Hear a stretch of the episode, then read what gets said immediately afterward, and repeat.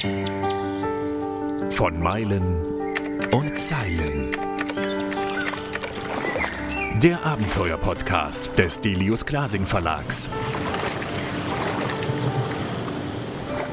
Mit Schriftsteller und Globetrotter Tim Kruse. Happy Running ist unser Thema heute. So heißt nämlich das Buch von Andrea Löw, Happy Running, laufend die Welt entdecken. Andrea Löw ist eine sogenannte Ultraläuferin. Sie ist also durch mehrere Wüsten gelaufen, quer durch die Alpen, 500 Kilometer durch Australien, läuft teilweise mehrere Marathons hintereinander an einem Tag. Und dann ist gleich meine erste Frage, Andrea, würdest du von dir sagen, dass du ein Ultramensch bist? Wenn Ultramensch bedeuten würde, dass ich alles sehr intensiv machen möchte und intensiv leben möchte, dann ja, dann würde ich mich als Ultramenschen bezeichnen. Okay, ich finde, ähm, das Wort Ultra ist so ein bisschen überstrapaziert. Alles ist heutzutage Ultra und ja. Mega. Aber ich finde, bei dir passt das. Ich finde es toll, was du machst. Ich habe absoluten Respekt vor deinen Leistungen, vor dem, was du machst. Ich selbst laufe auch ab und zu und freue mich, wenn ich zehn Kilometer hinkriege. Wie kriegst du dich motiviert? Ja, Schweinehund ist bei mir auch ein ganz großes Thema. Und ähm, wenn ich gerade nicht für so ein großes Rennen angemeldet bin, ähm, finde ich es auch wahnsinnig schwer, zum Beispiel morgens vor der Arbeit aufzustehen und laufen zu gehen. Oder wenn ich einen langen Tag hatte und wirklich K.O. bin, dann doch noch in die Laufsachen und loszulaufen. Also ich, ich kenne das genauso gut wie jeder oder jeder andere sicherlich auch. Ähm, mhm. Große Motivation für mich ist dann tatsächlich, wenn ich mich für irgendwas Tolles anmelde und ich weiß, puh, da wird es in einigen Monaten Monaten dieses Abenteuer geben. Und dafür lohnt es sich zu trainieren. Und dafür lohnt es sich jetzt auch, einige andere Sachen etwas einzuschränken und eben dann alles zu geben. Das funktioniert dann auch dann nicht immer. Also auch mhm. dann passiert es mir mal, dass ich auf einer Dienstreise wirklich K.O. bin und am Abend vorher ging es zu lang und ich lasse meinen Lauf ausfallen. Also es ist nicht so, dass ich da jetzt ganz perfekt immer funktioniere. Nee, klar, ähm, auch Ultramenschen sind Menschen. Ja. Warst du heute Morgen schon laufen? Bitte? Warst du heute Morgen schon laufen? Ich war heute noch nicht laufen. Ähm, ich laufe nachher, wenn es etwas wärmer ist. Das ist einer der wenigen Vorteile an dieser Homeoffice-Situation, die wir im Moment haben. Mhm. Ich laufe irgendwann am Tag, wenn es warm ist. Aber ich gehe heute noch laufen, ja. Also du wohnst in München, das müssen wir vielleicht auch dazu sagen. Bei euch ist es noch kalt? Morgens ist es kalt und nachts ist es kalt. Gleich wird es irgendwann so 10, 12 Grad haben und darauf warte ich. Ich laufe, ich, das mit den Wüsten hat ja einen Grund. Ich mag es wirklich lieber warm. Kenne ich. Und du läufst die Isar immer entlang, ne? Also ja, genau. Ich bin zum Glück äh, letztes Jahr in den Münchner Süden gezogen und habe es sehr, sehr nah äh, äh, an die Isar. Und genau, da kann man wirklich unendlich laufen und das ist wunderschön. Mhm. Ähm, so ein Podcast ist eigentlich zeitlos und dennoch ist das Thema Corona so überwiegend, dass auch wenn Menschen diesen Podcast in ein, zwei Jahren hören, wollen sie sicherlich hören, wie es uns in Corona damals ging. Erzähl doch mal von dir. Also du hast gerade gesagt, ähm, bevor wir die, die Aufzeichnung hier begonnen haben, dass du deine Hochzeit in zwei Wochen absagen musstest. Ja, das ist in der Tat auch das, was mich persönlich im Moment am, am traurigsten macht an der ganzen Situation. Ähm, genau, also ich äh, hätte in zwei Wochen ähm, meine große Liebe geheiratet. Wir sind jetzt seit über zehn Jahren zusammen und trauen, hätten uns endlich getraut und müssten das jetzt eben verschieben. Wir hatten ein großes Fest geplant mit über 100 Leuten. Den haben wir jetzt allen mhm. erstmal abgesagt. Und ein bisschen traurig ist, dass dass wir überhaupt nicht wissen, auf welchen Zeitpunkt wir eigentlich verschieben müssen, weil ja im Moment niemand ja. so richtig weiß, äh, wann geht es denn wieder. Und wir dürften sogar vom Standesamt aus, dürften wir äh, uns trauen lassen, aber eben wirklich nur wir zwei in diesem Standesamt. Und unsere Eltern könnten nicht kommen. Ähm, also das funktioniert nicht. Insofern sagen wir es jetzt leider ganz ab. Ja, aber, bitter. Ja, das ist bitter und das macht mich auch traurig. Aber im Großen und Ganzen ist natürlich die Gesamtsituation so schlimm, dass es dann irgendwie mit einer abgesagten Hochzeit irgendwie nur eine kleine Geschichte ist. Klar, ähm, aber neben der Hochzeit musstest du auch mehrere Lauftermine absagen? Ja, ich wäre eigentlich Anfang März in Barcelona den Marathon gelaufen. Dann war ich eingeladen zu einem ganz schönen Trailrennen in in einem Gebirge in Tunesien, also so eine Mischung aus, aus Wüsten- und Gebirgslauf. Da wäre ich im März auch gewesen. Ähm, da hatte ich mich sehr darauf gefreut. Ich wäre jetzt im Anfang Mai 65 Kilometer in, in und um Innsbruck in den Bergen gelaufen. Das ist jetzt erstmal auf September verschoben.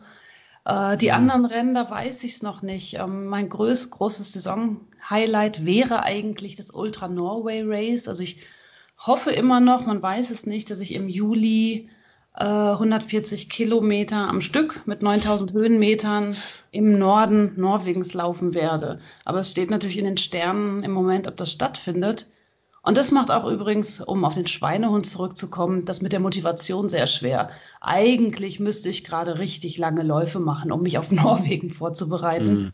Und das kriegt mein Kopf gerade nicht so richtig hin. Kann ich verstehen. Ähm, ich bin in einer Bürogemeinschaft und wir halten uns natürlich auch an Abstand und so und trotzdem müssen wir arbeiten, weil wir ähm, so eine Medien-WG sind, so nennen wir uns. Und heute Morgen kam ein Kollege rein und meinte, was machst du heute? Ich so, ja, ich mache einen Podcast mit einer echt spannenden Frau, Andrea Löw, die ist Ultrarunnerin. Und er sagt, ah, solche Leute, die sind doch irgendwie alle verrückt, oder? Und ich kenne es von meinem Leben auch, weil ich das auch nicht ganz konventionell lebe. Wie gehst denn du damit um, dass Leute dir sicherlich auch häufig sagen, was, was hast denn du für ein Problem? Ich mag das Wort verrückt eigentlich lieber. Ich werde in der Tat ständig äh, gefragt, bist du eigentlich verrückt? Oder eben es wird gesagt, du bist doch verrückt. Ähm, ein Lauftrainer, mit dem ich befreundet bin, hat mir mal gesagt, hey, den Verrückten gehört die Welt. genau.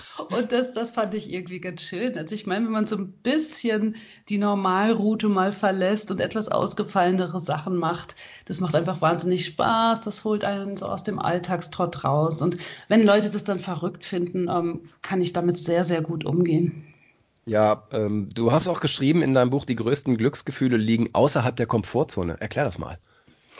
Ja, das ist so ein bisschen das, was ich gerade meinte, mit so ein bisschen mal die normale Route verlassen und irgendwas Außergewöhnliches machen, ähm, irgendwas, was man sich vielleicht fast gar nicht getraut hätte und dann sich eben doch überwindet mhm. und, und sich traut. Darum geht's geht's mir. Also es geht mir und auch in dem Buch ja übrigens gar nicht darum, ich will jetzt überhaupt nicht die Leute motivieren, 250 Kilometer durch die Wüste zu laufen. Das wäre ja Quatsch.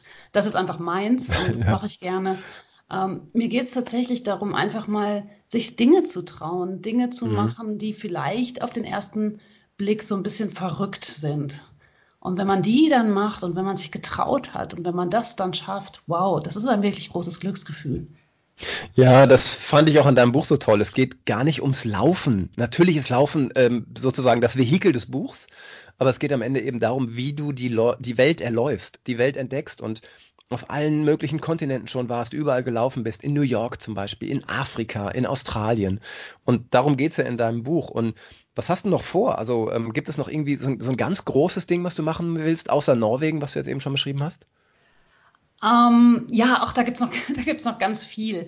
Ähm, mit dem ganz groß, ähm, also es wird jetzt nichts mehr, also Australien letztes Jahr, das war wahrscheinlich das längste Rennen, was ich jemals gemacht haben werde. Mhm. Das hatte 520 Kilometer in neun Etappen. Ähm, also wenn ich jetzt von ganz großen Zielen rede, meine ich nicht, dass es unbedingt länger sein muss. Aber es gibt noch so spannende Rennen. Ich, ich möchte unbedingt noch in, in viele verschiedene Wüsten. Es gibt ganz tolle Sachen, zum Beispiel in Jordanien. Es gibt diverse Rennen in Marokko, die mich reizen. Dann wollte ich dieses Jahr eigentlich im September ein Rennen in Bolivien machen, das Ultra Bolivia Race. Ähm, das wären sechs Etappen, glaube ich, 220 Kilometer. Und da wäre die Herausforderung, dass man eben ständig so auf 3500 Meter Höhe läuft. Mhm. Ähm, das habe ich jetzt verschoben, ähm, weil ich eigentlich, wenn das trotz Corona noch funktioniert, im November für neun Monate nach Washington gehen würde. Also ich habe Bolivien abgesagt, als noch nicht klar war, was jetzt hier mit dieser Corona-Geschichte alles, alles passiert. Im Moment ist es ja ganz schwierig, Dinge zu planen. Ja, ja. Ähm, aber um auf deine Frage zurückzukommen, also ich habe noch ganz, ganz viele Ziele. Es gibt so viele Rennen, die mich reizen. Ähm, und mir geht es dann tatsächlich immer darum, in, in Regionen zu kommen, die ich noch nicht kenne oder mhm. in, einfach in der Natur zu sein oder fremde Menschen zu treffen. Man erläuft sich wirklich Gegenden ähm, ganz, ganz anders. Ja, genau, wenn man sie läuft, wenn man sie eher läuft ich lerne so viel mehr kennen. Also in Afrika zum Beispiel, in Mosambik, bin ich durch kleine Dörfer gelaufen, wo die Kinder alle mit mir gelaufen sind, einige Meter oder Kilometer in, in ihren billigen Flipflops und einen Spaß hatten. Und man hat gemerkt, hey, die haben noch nie eine weiße Frau gesehen. Und jetzt kommt da diese weiße Frau, die ziemlich schmutzig ist und mit einem riesengroßen Rucksack durch die Mittagshitze läuft, die haben sich kaputt gelacht und dann haben die mit ihrem bisschen Englisch, das sie in der Schule lernen, sich mit mir unterhalten und das sind so intensive Momente. Ähm, ja, und davon hoffe ich noch ganz viele zu erleben. Also auch das Buch, es liest sich so spannend, weil man einfach, Danke. man läuft quasi mit dir mit, ja, ähm, und es geht echt nicht ums Laufen. Das finde ich das Tolle an dem Buch, weil es eben jeden anspricht, der nicht nur läuft, sondern Menschen machen ja alles Mögliche. Und ich finde es auch motivierend. Also mich hat es motiviert zu sagen, nee, komm, heute Abend, also gestern Abend zum Beispiel, ähm, als ich mich auf das Gespräch vorbereitete, bin ich nochmal losgelaufen, weil ich dachte, ja, das ist es. Und ich bin so glücklich, wenn ich laufe. Und ich habe was Spannendes festgestellt. Ich habe gestern Abend nebenbei noch einen Podcast gehört. Und normal laufe ich ohne Kopfhörer. Wie machst du mhm. das? Ich laufe im Training immer ohne Kopfhörer. Ich habe eine Zeit lang bei langen Läufen ähm, auch mal äh, Hörbücher gehört. Ähm, aber ich, ich, hör, ich möchte mal mitbekommen, was um mich herum mhm. passiert. Ich möchte die Vögel zwitschern hören und insofern laufe ich eigentlich immer ohne Kopfhörer. Ich habe aber für meine Ultraläufe habe ich immer eine Playlist sozusagen zur Sicherheit dabei.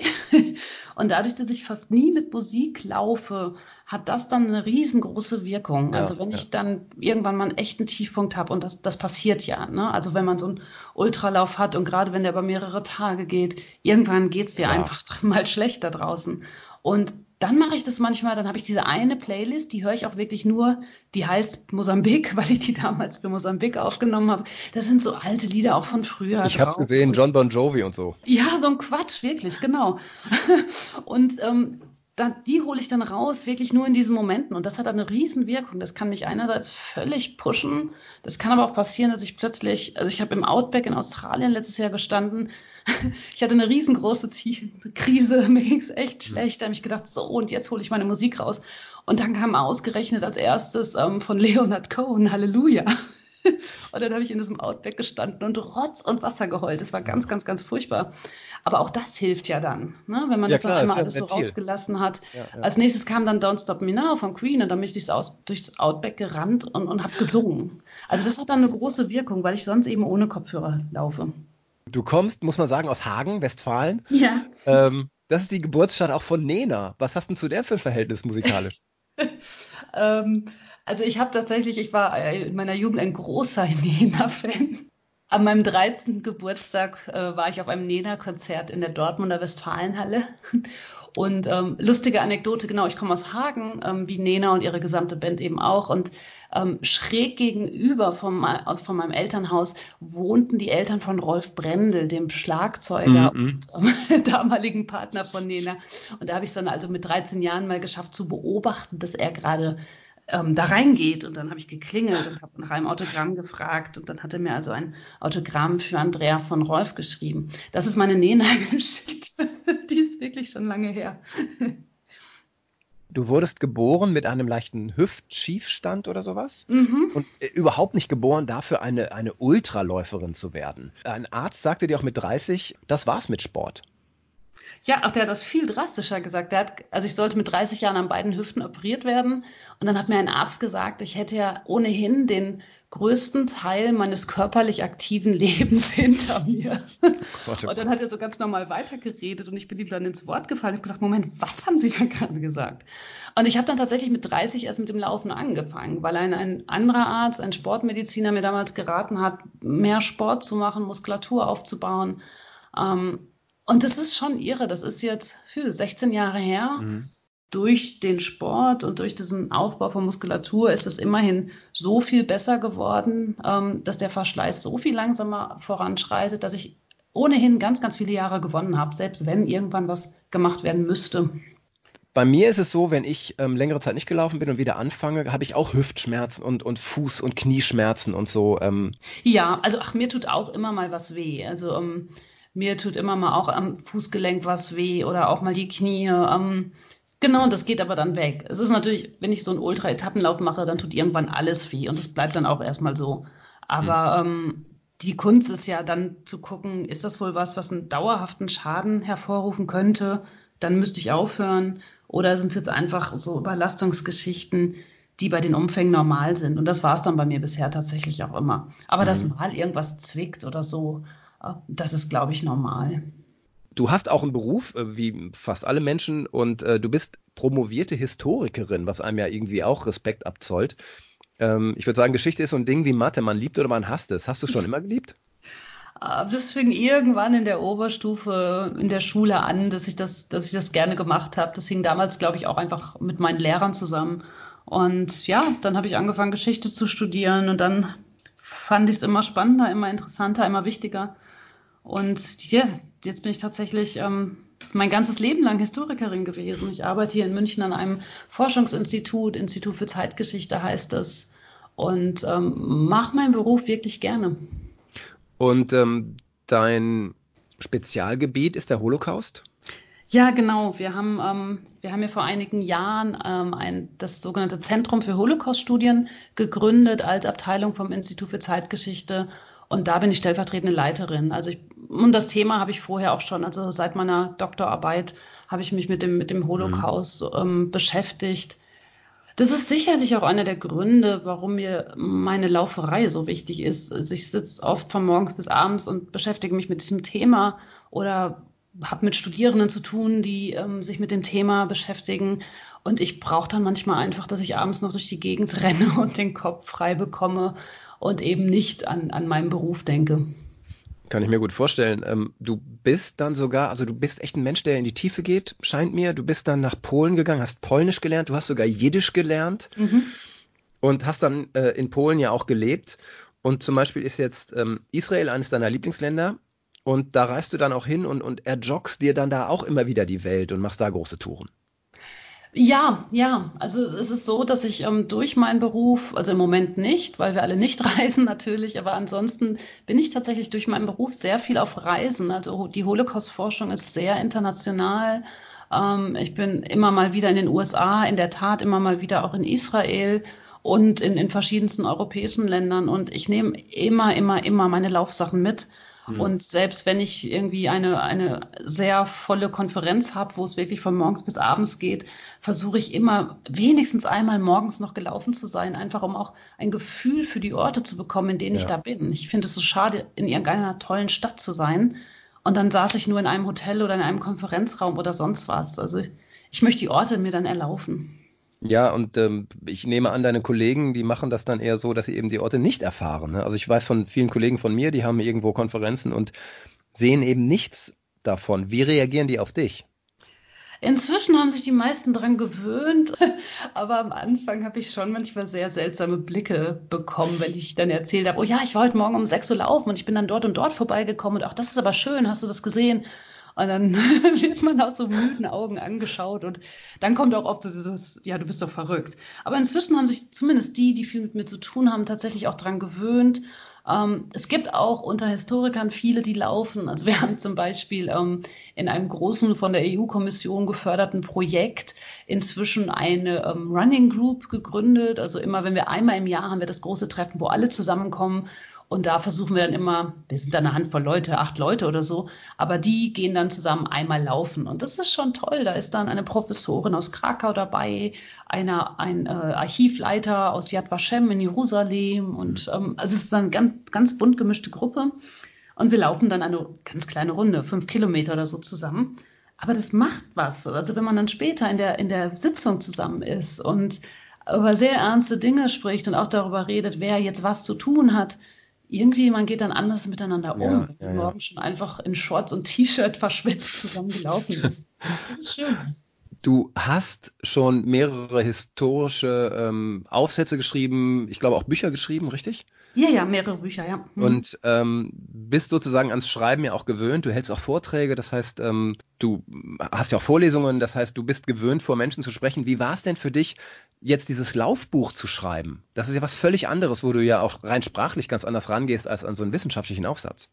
Ja, es war ganz, ganz anders und es war auch eine ganz andere Herausforderung, weil es natürlich meine historischen Bücher, da erforsche ich, was andere gemacht und gedacht und geschrieben haben und belege das dann mit deren Quellen. Diesmal war es so, dass ich die Quelle war und ähm, über mein Leben geschrieben habe. Und das Buch ist ja auch in Teilen sehr persönlich geraten. Und ähm, da habe ich schon auch immer mit mir selber so ein bisschen gerungen, wie persönlich soll das jetzt werden? Mhm. Ähm, was möchte ich tatsächlich erzählen?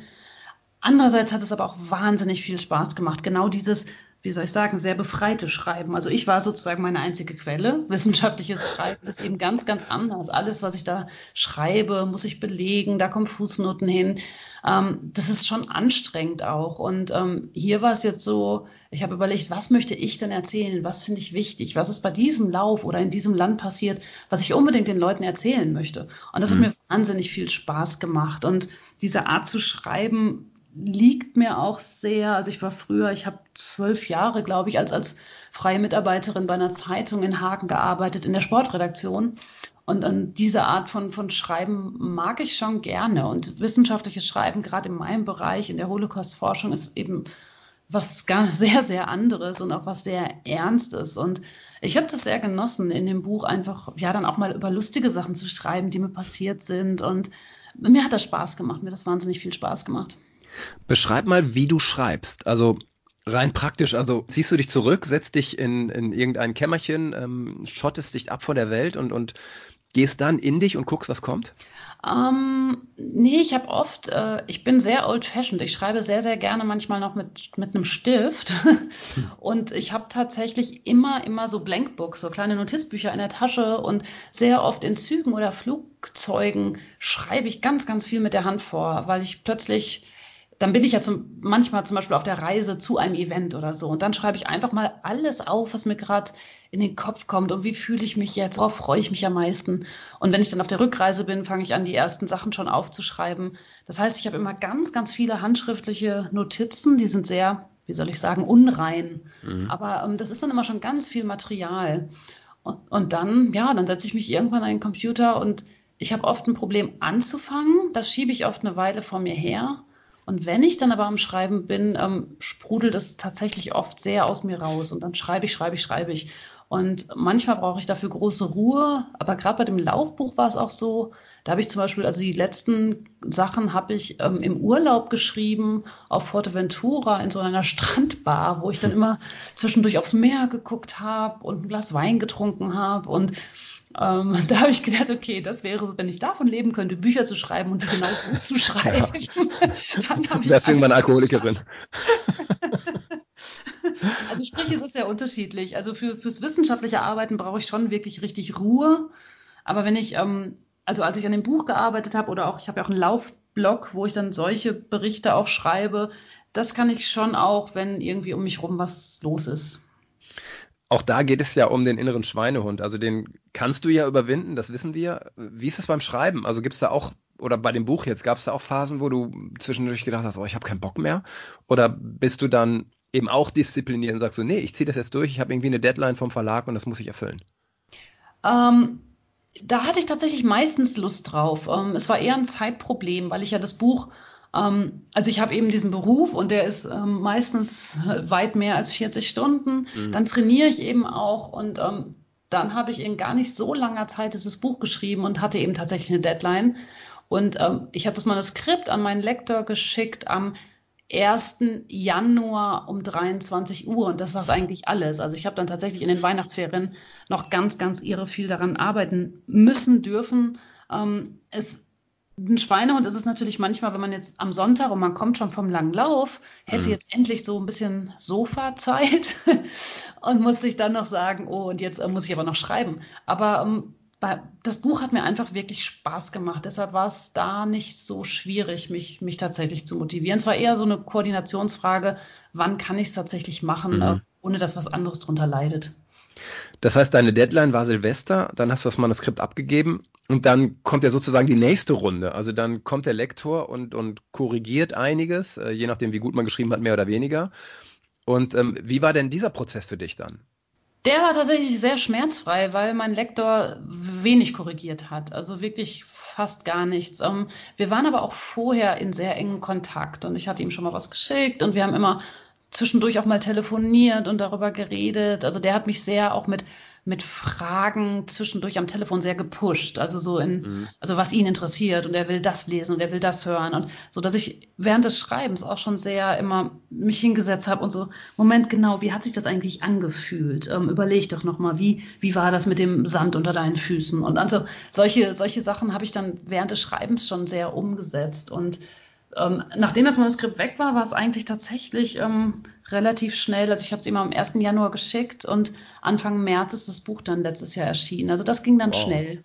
Mhm, super schnell. Wie war es dann, als du das Buch in Händen hieltest. Ich meine, das ist ja ein bisschen wie ein Baby, ne?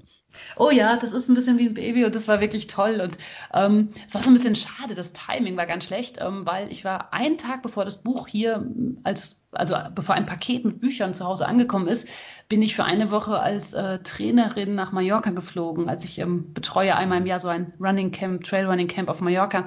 Und ich war also gerade eine Woche weg und dann kriegte ich ein Foto und mein Freund hatte mir also ein, eine Kiste, ein Foto von einer Kiste mit Büchern geschickt und da war mein Buch drin. Und dann habe ich natürlich eine Woche lang es kaum erwarten können, nach Hause zu kommen und das Buch zu sehen.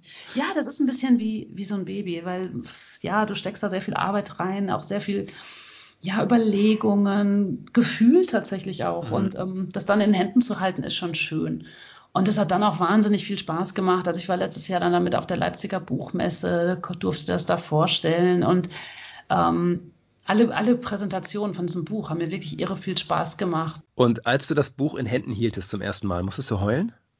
Nein, musste ich nicht. okay.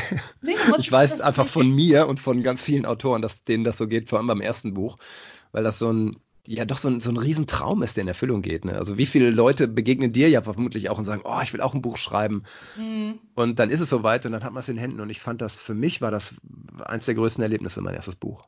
Das stimmt, aber das ist vielleicht auch ein bisschen, ich habe halt einfach auch schon ein paar Bücher gemacht, ne? Das ist, waren zwar andere, das sind historische Bücher. Also diesen Effekt mit dem, oh Gott, mir kommen die Tränen und ähm, den hatte ich tatsächlich als meine Doktorarbeit, die ist 2006 erschienen ähm, im Waldstein Verlag, ein dickes, großes, gebundenes Buch, wo ich jahrelang dran gearbeitet hatte, wo es auch zwischendurch Kämpfe mit meinem Doktorvater gab und all solche Geschichten. Und als ich das Buch dann und das war wirklich, also es hat irgendwie 500 Seiten, dickes gebundenes oh. Buch. Als ich das in den Händen hatte, da war das so. Da habe ich wirklich da gestanden, mir sind die Tränen gekommen und, und ich bin dann irgendwie, ich habe damals in Gießen gearbeitet und bin am selben Tag noch in den Zug gestiegen, um zu meinen Eltern nach Hagen zu fahren und denen das Buch zu bringen. Und also das kenne ich schon auch. Gib uns zum Schluss noch ein paar Tipps fürs Laufen, bitte. ähm, wie gehe ich mit Schmerzen um? Wie gehe ich mit Blasen um? Wie gehe ich mit Lustlosigkeit um? Wie, wie machst du das alles? Ähm, ja, mit Lustlosigkeit, das ist halt äh, wirklich situationsabhängig, wie ich damit umgehe. Manchmal ähm, laufe ich dann auch einfach kürzer, als ich eigentlich geplant hatte. Wie gesagt, ich kenne das mit dem Schweinehund auch. Was mich immer motiviert, und das habe ich auch schon von vielen gehört, ist wirklich, sich irgendwas Tolles auszusuchen und dafür zu trainieren. Mhm. Das kann ja für einen Laufanfänger ein 5-Kilometer-Lauf irgendwo sein. Ne? Es muss, muss ja nicht irgendwas mhm. riesengroßes, langes, weites sein. Das, das kann der Volkslauf in der eigenen Stadt sein. Ich merke für mich, wenn ich ein Ziel habe, für das ich trainiere, dann trainiere ich auch. Dann gehe ich auch raus und dann gehe ich eben auch raus, wenn es stürmt oder schneit oder, oder regnet. Ansonsten bin ich nämlich ehrlich gesagt eher so eine Schönwetterläuferin. Wie gehe ich mit Schmerzen und Blasen um? Ja, ich meine, das, das tut halt weh und das muss man sich vorher klar machen. Und das ist aber ein Unterschied, ob jetzt jemand einfach mal ähm, eine Stunde läuft, dann wird der oder die gar nicht so viel mit Schmerzen und Blasen wahrscheinlich zu tun haben. Wenn ich mich für so einen Ultralauf anmelde, dann weiß ich vorher, mhm. es wird irgendwann wehtun. Und ich muss dann für mich eben einen Weg finden, damit umzugehen. Und wenn ich vorher schon weiß, dass es passieren wird, ähm, und das so ein Stück weit akzeptiere, dann komme ich damit auch besser klar. Wichtig ist dabei, denke ich, also gerade wenn es um Schmerzen geht, zu, zu schauen, ähm, ist es jetzt was, okay, ich bin jetzt völlig überlastet, das tut weh, ich habe Blasen, alles, alles tut weh, das ist aber okay, dann mache ich weiter. Oder mhm. ist das was, was gefährlich werden könnte? Also ich habe, das beschreibe ich auch in meinem Buch, ich bin zweimal beim Transalpine Run, das ist ein 250 Kilometer Lauf über die Alpen mit ihre vielen Höhenmetern und mir ist es zweimal passiert, dass ich einmal in der fünften Etappe und einmal nach der fünften Etappe ausgestiegen bin. Mhm. Das sind die einzigen beiden Fälle, wo ich ein Rennen nicht beendet habe. Und in beiden Fällen war es eben so, mein Schienbein, die Sehne vorne im Schienbein war von den Höhenmetern und der Belastung so entzündet, dass ich zwar jeweils noch einige Etappen mit Schmerzen gemacht habe, aber in dem Moment, als der Rennarzt gesagt hat, puh, das ist so entzündet, wenn du jetzt weitermachst, kann es sein, dass das chronisch wird und dann kannst du ein Jahr nicht laufen. Und das ist, das war dann bei, bei mir der Punkt, wo ich gesagt habe, nee, Moment, ich kann mit Schmerz umgehen, aber das hier ist zu viel. Ich, ich will nicht meinen Körper in Gefahr bringen. Du wirkst aber trotzdem so, so unglaublich bodenständig. ist das wegen deiner westfälischen Heimat? Das kennt man von Westfalen. Also hält dich das auf dem Boden tatsächlich durch dieses auf dem Boden laufen? Aber das ist ein schönes Bild, das gefällt mir. Das hat ähnlich mal eine Yogalehrerin zu mir gesagt, als ich auf der Matte lag, hat sie gesagt, hey, egal was passiert, du liegst jetzt hier auf dieser Matte und der Boden trägt dich. Egal was passiert, der Boden trägt dich immer. Das ist ein schönes Bild. Ich habe das noch nie so gesehen, wie du das jetzt gesagt hast, mit, dass ich ja immer auf dem Boden laufe. Ich weiß es nicht. Ähm, äh, ich, ich komme natürlich durch diese Läufe einfach mit so wahnsinnig vielen spannenden, netten Leuten zusammen, die aber alle nichts sonst mit meinem Leben zu tun hätten. Also die sind eben alle nicht mhm. promovierte Historiker und sind nicht in dieser Blase, in der ich in meinem Berufsleben sonst so bin. Und das ist sicherlich, ähm, wie soll ich sagen, ganz heilsam oder ganz wohltuend, dass ich eben mit so unglaublich vielen unterschiedlichen Leuten zu tun habe. Ähm, ob das irgendwie bodenständig macht oder ob es Vielleicht auch, weil ich zehn Jahre in Bochum, so mitten im Ruhrgebiet gewohnt habe. Keine Ahnung. ich weiß es nicht, aber ich, ich, ich wüsste auch irgendwie nicht, warum das anders sein sollte. Mhm. Also ich mache da halt meinen Beruf, so wie andere auch ihren Beruf machen. Und ähm, der eine kann das eine gut. Ich, ich kann eben halbwegs schreiben und forschen und, und Leuten was erzählen. Ähm, und so macht jeder sein Ding. Das ist gut, das ist ein schönes Schlusswort. Du machst dein Ding und ich finde, du motivierst ganz viele Leute auch ihr Ding zu machen. Und ähm, ich danke dir ganz herzlich für das Buch und fürs Gespräch. Ganz herzlichen Dank. Von Meilen und Zeilen. Der Abenteuer-Podcast des Delius Glasing Verlags. Mit Schriftsteller und Globetrotter Tim Kruse.